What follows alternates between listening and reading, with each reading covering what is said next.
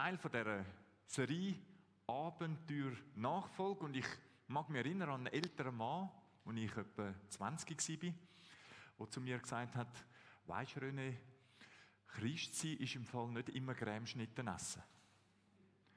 Ich habe nicht so ganz verstanden, was er damit gemeint hat damals, aber heute weiß ich, dass Christsein nicht nur immer einfach ist.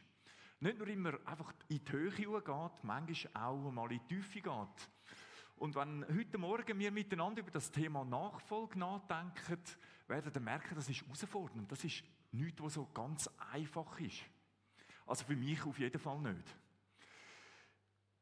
Heute, wenn wir uns Gedanken machen,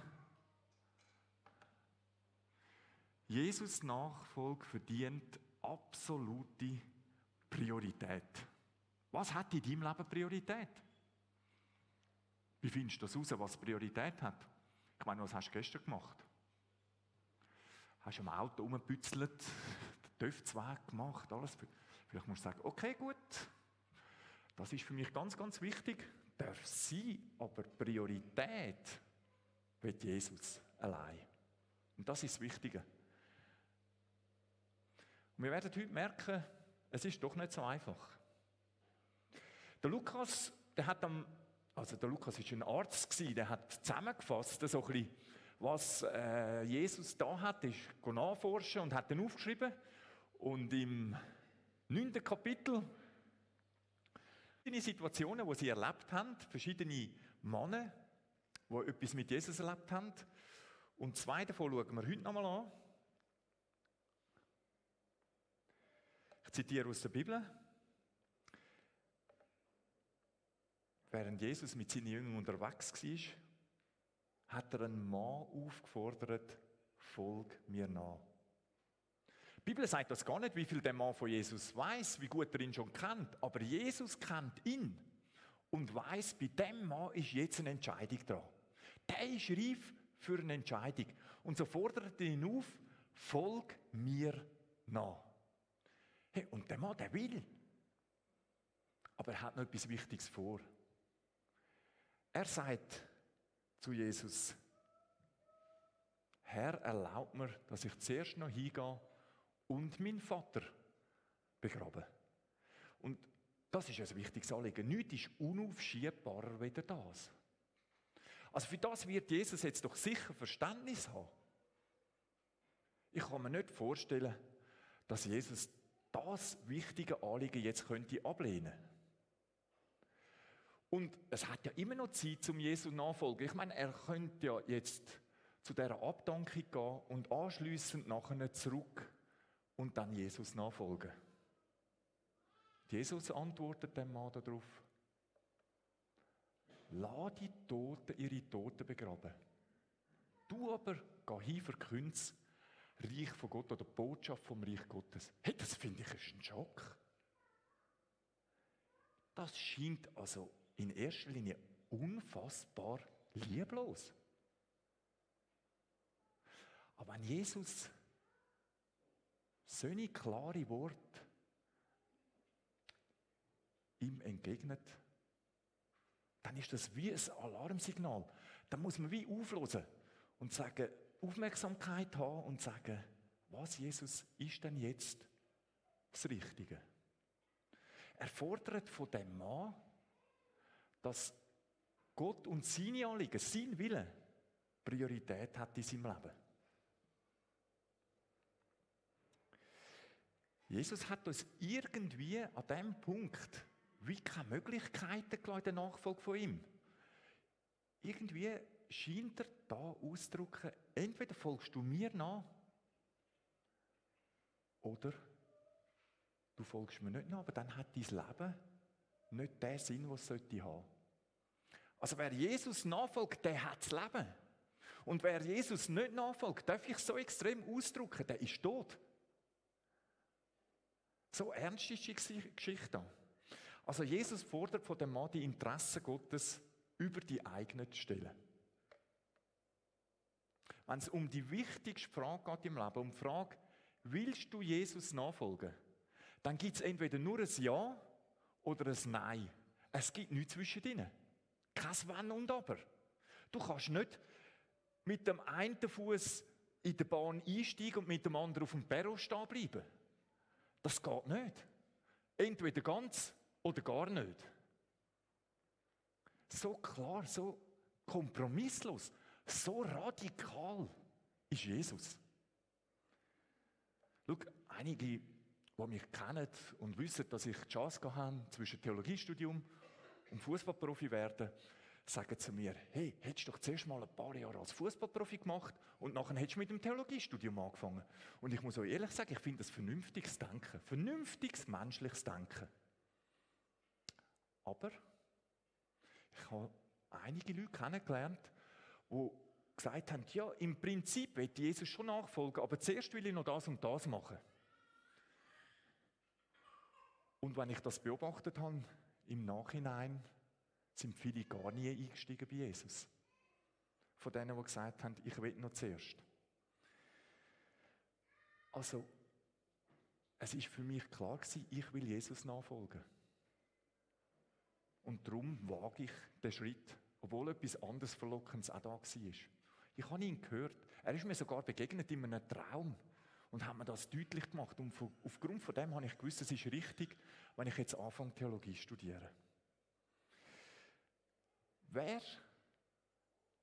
die eigenen Interessen nicht will zurückstellen, wer Jesus nachfolgen nicht als Priorität will sehen, der darf das. Das ist kein Problem für Jesus, du darfst das. Aber du musst einfach für dich selber wissen. Dann wirst du nie das Leben kommen, das er für dich gedacht hat. Ins wahre Leben, ins glückliche Leben. Ich könnte sagen, ins sinnvolle, ins überflüssende Leben. Und so könnte es sein, dass du heute da sitzt und merkst, ja, Jesus hat von mir das schon mal gefordert und irgendwie habe ich die Entscheidung weggeschoben und jetzt sitze ich da und fühle mich irgendwie mit meinem Leben wie in einem falschen Film. Hey, du kannst jederzeit umkehren zu Jesus und sagen, hey, das tut mir leid damals und ich fange heute neu an und ich will dir nachfolgen. Mein Leben gehört dir.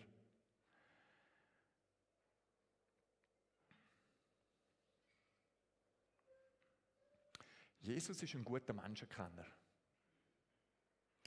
Er weiß, dass wir Menschen oftmals gute und schnell gute Erkenntnisse haben, aber ein bisschen Mühe haben, manche Zitate umzusetzen. Also ganz ein einfaches Beispiel. Gestern ist dir vielleicht in den Sinn gekommen, oh, dem sollte ich wieder mal kontaktieren, vielleicht WhatsApp, etwas schreiben. Hast du es gemacht? Oftmals, also ich rede jetzt von mir, fällt mir so etwas ein, aber die Umsetzung fällt mir nachher schwer. Und auch in der Geschichte mit Gott gibt es so Momente, da musst du einfach zupacken. Da spricht er dich an. Und dann ist die Chance da. Die darfst du einfach nicht verpassen, die ist wichtig. Also du hörst, dass Gott zu dir redet, du ahnst, dass er dich über alles liebt. Du merkst, er hat einen Plan für mein Leben. Du spürst, wie da etwas auf dich zukommt, wo wirklich gut und wichtig ist. Und dann tust du die Entscheidung vertagen verschieb sie. Hey, das kann der Grund dafür sein, dass du irgendwie Mühe hast in der Beziehung mit Gott. Dass irgendwie wie ist, wenn Gott ein bisschen schweigen über dein Leben. Der Schreiber vom Hebräerbrief nimmt das mal auf und sagt, heute, wenn ihr die Stimme von Gott hört, dann verschließt euch dieser Stimme nicht. Und er nimmt das im Beispiel vom Pharao und sagt, schaut den Pharao an. Das ist eigentlich ein Rückblick und schaut, was mit dem alles passiert ist. Der hat so viel Wunder erlebt. So viele Sachen gesehen, wo er eigentlich hätte müssen boah, Gott, das ist der Größte und hat sich immer gegenüber ihm verschlossen. Also heute, wenn du Gottes Stimme hörst, wenn Jesus dich ruft, dann ist das die Gelegenheit, um heute zu sagen, jawohl, ich will, Herr Jesus. Jesus will eine klare Entscheidung. Er ruft dich heute und er braucht dich heute. Ohne Rücksicht auf irgendetwas anderes in der Welt. Also wenn Jesus dich auffordert, und ich will jetzt wirklich sagen, wenn Jesus dich auffordert, nicht wenn Menschen dich auffordern, wenn Jesus dich auffordert, für etwas zu tun, dann will er dich bewahren, weil er dich liebt. Er hat dich über alles lieb. Er will dir den Weg zeigen. Dass dein Leben nicht ohne Bestimmung lebt, dass nicht einfach irgendwie dahin plätschert sondern dass du im Saft kannst wirken für ihn. in unserer Gesellschaft. Und für dich selber wird es ein absolut sinnvolles Leben sein. Jetzt möchte ich mit euch zum letzten Beispiel gehen, wo im Lukas-Evangelium uns beschrieben ist. Jetzt dreht es nochmal um. Jetzt sehen wir, jetzt kommt nochmal jemand zu Jesus und sagt, ich will dir nachfolgen. Erlaub mir, dass ich mich zuerst noch von meiner Familie verabschiede oder Abschied nehme. Und auch, das wissen wir, wenn wir die Bibel lesen, auch das Anliegen von dem Mann lehnt Jesus ab. Wörtlich übersetzt, aus dem griechischen Grundtext, gibt er dem Mann zur Antwort, Niemand, der seine Hand am Flug legt und schaut zurück, ist tauglich fürs Reich Gottes. Ich vermute, die meisten von uns haben noch nie einen Flug in der Hand gehabt. Oder noch nie Hand an einem Flug gehabt. Ich möchte ein anderes Beispiel nehmen, wo uns eher bekannt wird sein. Schau, beim Autofahren ist es doch so. Also wenn du losfährst, die Hand an Steuer leist und vorwärts fährst, musst du vorwärts schauen. Wenn du vorwärts kommen, musst du vorwärts schauen. Also jeder, der vorwärts fährt und nur hinterher schaut, wird früher oder später einen gröberen Unfall machen. Ich weiss noch, bei unseren Kindern, die klein waren, die gelernt haben, Velofahren, wenn wir mit dem Velo hinten dran sind, dann hast du doch denen immer sagen, führen schauen, führen schauen. Sie haben damals geschaut, sind die Eltern. Und der Micha hat sie mal ganz böse verschnetzelt über den Randstein. Der hat hinterher geschaut und ist den Randstein und BOM! Nachher alles aufgeschlagen kann. Mir hat es richtig leid aber ich denke, das war mein Fehler. Ich bis, bis heute fühle mich dort noch schuldig. Aber er hat sich davon erholt. Also es geht, es geht ihm wieder gut. Aber verstehst du das Bild, das Jesus meint? Er sagt, vorwärts. Nicht einfach immer zurück. Was ist denn noch alles in der Vergangenheit gewesen? Das ist die Chance, die Jesus uns allen gibt. Jeden Tag neu. Vorwärts. Hand an Steuer und vorwärts schauen. Natürlich, einen Rückspiegel gibt es auch, klar. Der Rückspiegel ist gut, dass man einmal kurz einen Blick zurückwerfen das wissen wir alle. Aber wer jetzt immer nur in den Rückspiegel investiert und vorwärts fährt, das geht auch nicht, das wissen wir, das ist polizeilich sogar verboten. Dass du und ich mit unserem Leben keine schwere innere Verletzungen davontragen, ist es wichtig, dass wir der Nachfolge von Jesus oberste Priorität geben.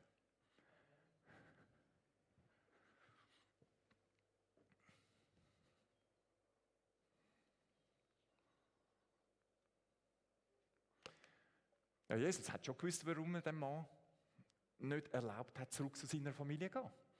Also ich kann mir das einfach so ein bisschen vorstellen. Was passiert wäre, wenn er dann zurück zu seiner Familie wäre. Der damaligen Zeit, Jesus ist ja nicht so ein total angesehener gewesen. Also da wäre wahrscheinlich in der Familie schon einiges losgegangen. Und man muss sich ja auch vorstellen, ÖV hat es damals nicht gegeben. Also das hätte sich wahrscheinlich um Wochen oder vielleicht sogar längere Zeit dauern, bis der Mann wieder gekommen wäre. Also es hat schon Dringlichkeit gehabt, dass er dabei bleibt. Und wenn er zurück zu der Familie wäre, wäre es wahrscheinlich so, was, du willst Jesus nachfolgen? Bist du verrückt worden? Hey, du musst auch mal an deine Eltern denken. Was werden die Nachbarn da dazu sagen? Also so oder ähnlich kann ich mir vorstellen, dass es äh, gewesen wäre. Gell? Und ich kenne junge Menschen, Kinder, Erwachsene, Ältere, denen steht irgendjemand aus der eigenen Familie im Weg, dass sie nicht Jesus nachfolgen können.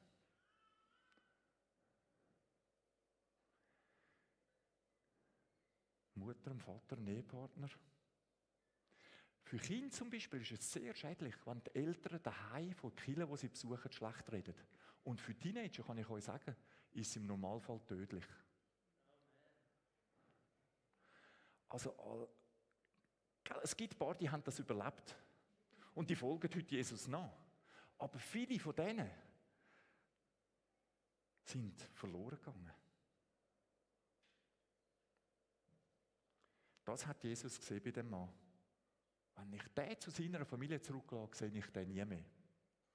Und er hat von ihm harte Konsequenzen gefordert. Ja, Jesus kann einmal harte Konsequenzen fordern. Eben, ist kein Cremeschnitten essen, Jesus nachfolgen. Es kann einmal harte Konsequenzen fordern von uns.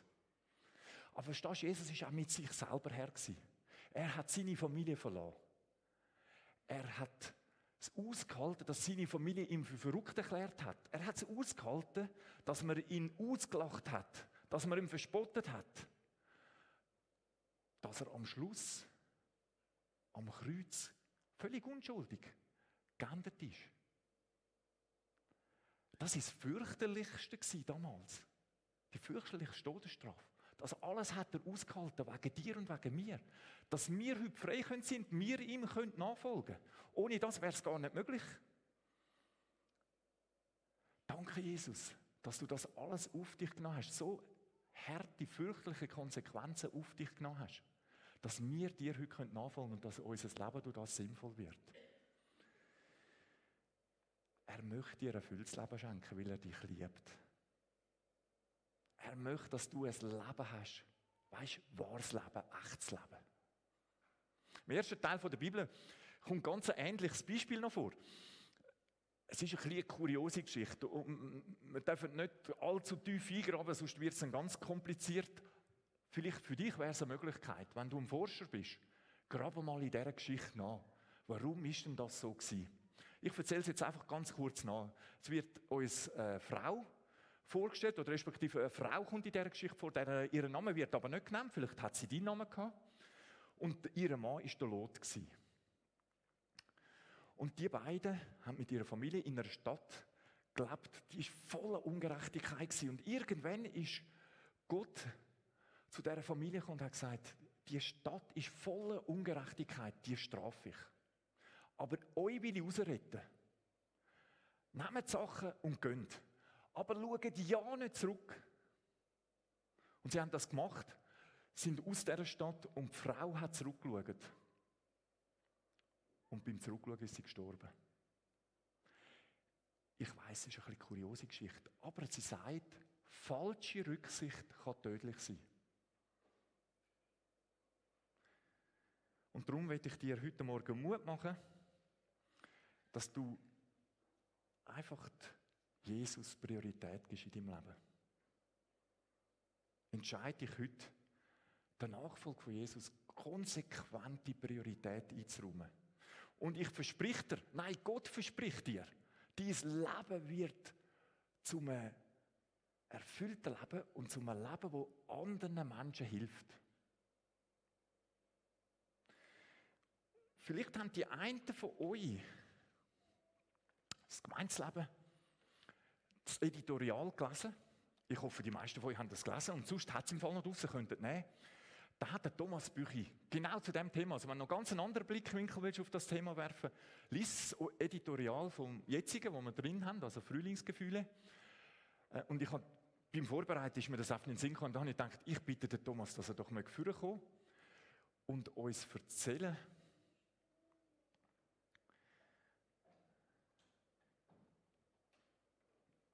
Also kannst du uns ein Beispiel aus deinem Leben erzählen, Thomas, wo du gemerkt hast, Gottes Wille, nicht der eigene Wille? Bevor ich jetzt, bevor ich jetzt etwas sage, ihr hört mich, ja. Bevor ich jetzt etwas sage, will ich sagen, ich habe es also nicht im Griff. Es ist immer schwierig, man schreibt etwas und man steht da vorne und man sagt etwas. Das, was du gesagt hast, höhere Latte. Aber einen kleinen Einblick. Ich glaube, ich habe bis vor 20 Jahren bin ich mit Gott unterwegs und habe Entscheidungen getroffen und habe ihn noch so um sein Segen beten für meine Entscheidungen. Und dann ist ein einschneidendes Erlebnis passiert, das ist eine Geschichte für sich, wo wie Gott mein Mindset, meine Gedankenstrukturen nochmal justiert hat. Es hat auch ein bisschen wehgetan.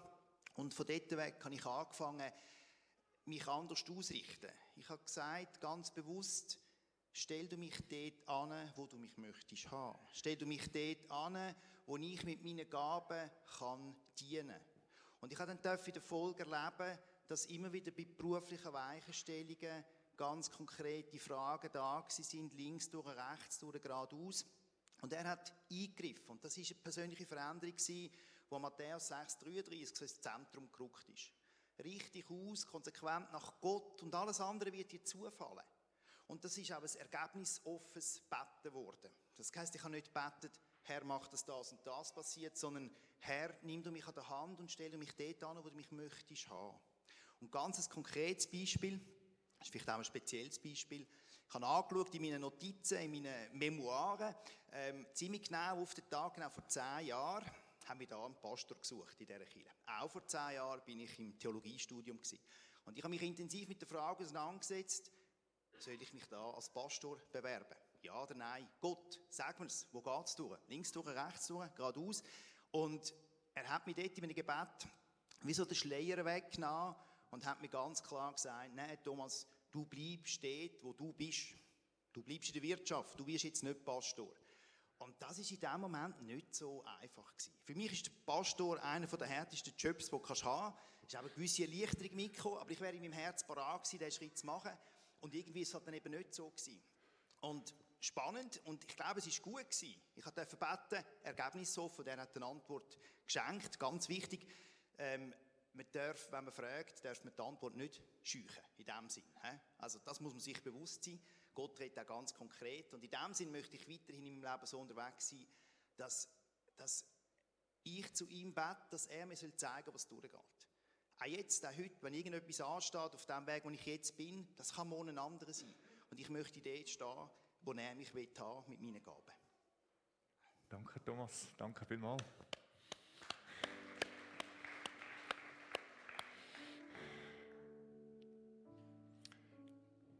Zum Schluss nimm dir doch einfach Zeit, die zwei Fragen für dich zu beantworten, bevor wir das Vater unser in einem Lied miteinander singen.